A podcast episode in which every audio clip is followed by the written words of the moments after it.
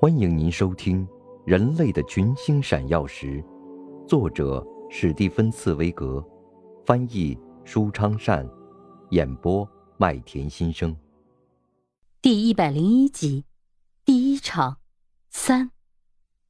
两名大学生默不作声，然后大学生以神态坚决的走到他面前，用同样生硬的语气说道。我们感谢您接见了我们，我们也感谢您的直率。我想，我大概再也不会这样站在您的面前了。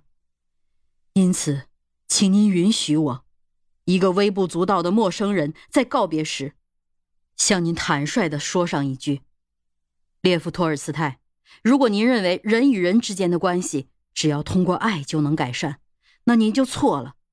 它可能适用于那些有钱的人和逍遥自在的人。但是那些从童年起就忍饥挨饿，一辈子都在老爷们的驱使下受苦受难的人，他们再也不想等待从耶稣的天国降临什么博爱了，他们早就厌倦了。他们宁愿相信自己的拳头。列夫·尼古拉耶维奇·托尔斯泰，在您离开人世间之前，我想告诉您，这个天下将会遭到血洗。不仅那些老爷们要被打死、被碎尸万段，而且连他们的后代也不能幸免，以免让他们的后代将来再给这个天下造孽。但愿您不要成为您错误的目击者，这是我对您衷心的祝福。祝愿苍天保佑您在安宁中离世。托尔斯泰愣住了，这个血气方刚的年轻人竟会如此激烈。这使他大吃一惊，随后他镇静下来，向大学生走近一步，淡淡的说：“我尤其感谢您所说的最后几句话，您对我的祝愿，也正是我自己三十年来所渴求的。愿所有信奉天主的人保持和平，在安宁中。”告别人生。两名大学生鞠了一躬，走了。托尔斯泰目送他们离去，然后他开始激烈的在书房里来回的踱去，兴奋的对秘书说：“这是多么了不起的青年啊！这些年轻的俄罗斯人，他们是多么勇敢、自豪和坚强！这些有信仰。”有血气的青年一代，多好啊！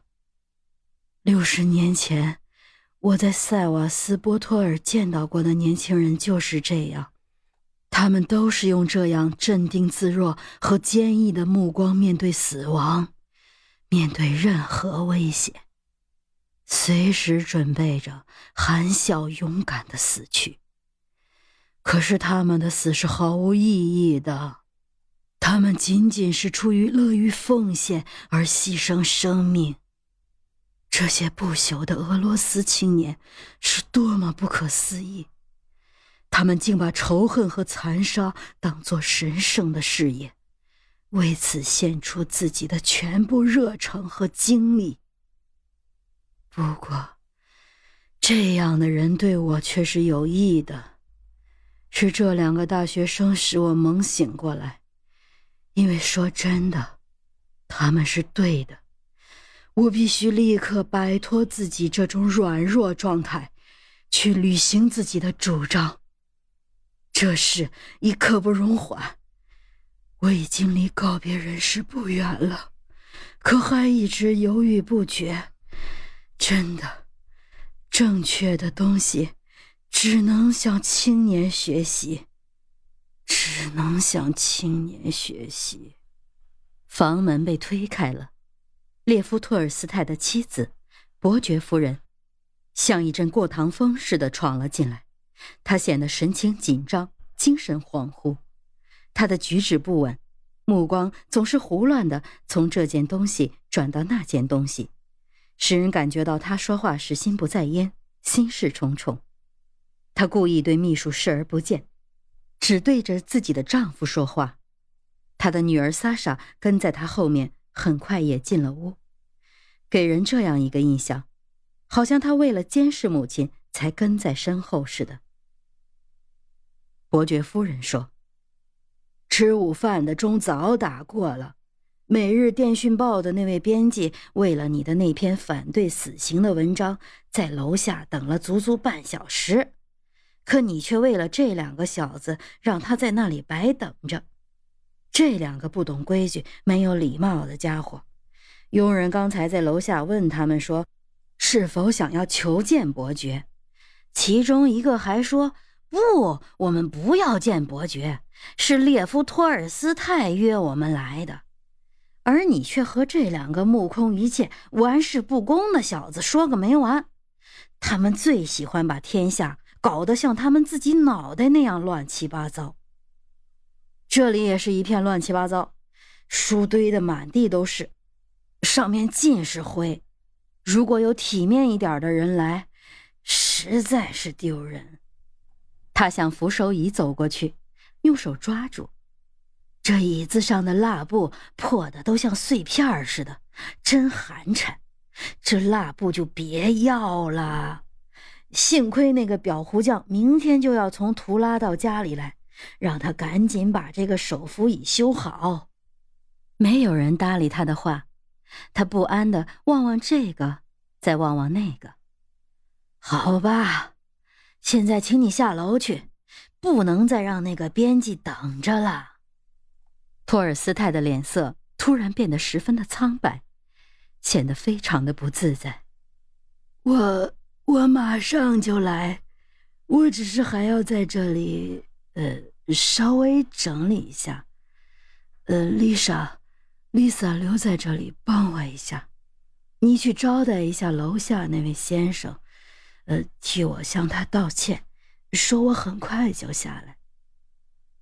伯爵夫人走了，临走前还把整个房间东张西望看了一遍。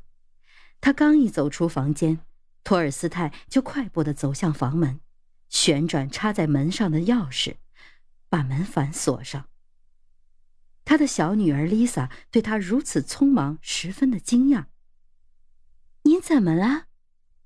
托尔斯泰惊慌失态，一只手贴在自己的胸口，咕囔着：“修椅子的明天来，啊，老天保佑，总还算有时间。老天保佑，老天保佑。”他的小女儿丽萨又问着：“您究竟怎么了？”托尔斯泰急切的对小女儿说：“赶快给我一把刀，一把刀，或者是一把剪刀什么的。”秘书带着诧异的目光从写字台上递给他一把裁纸用的剪刀。托尔斯泰开始用剪刀慌慌忙忙的把扶手椅上的一个裂口剪得更大，一边不时的抬起头，神色紧张的去瞅那扇已经锁上了的房门。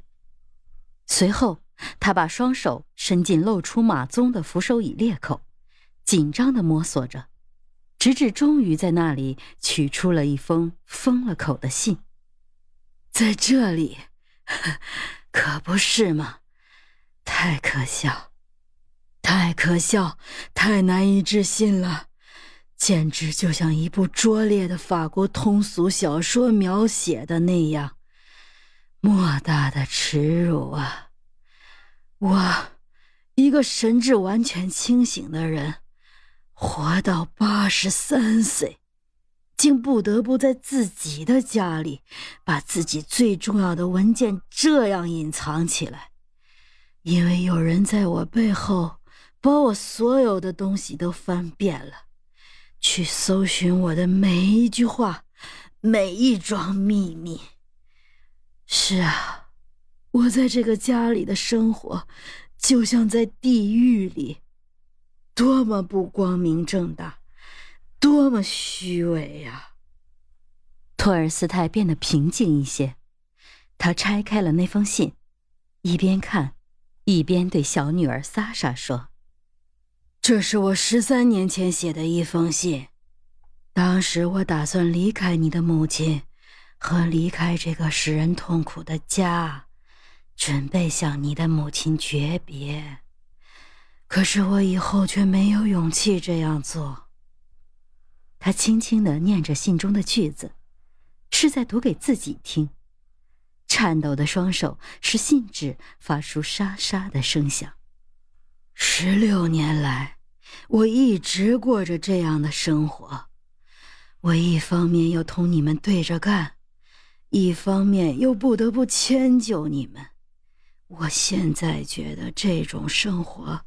再也不能继续下去了，所以我决定做我早就该做的事情，远远的离开这个家。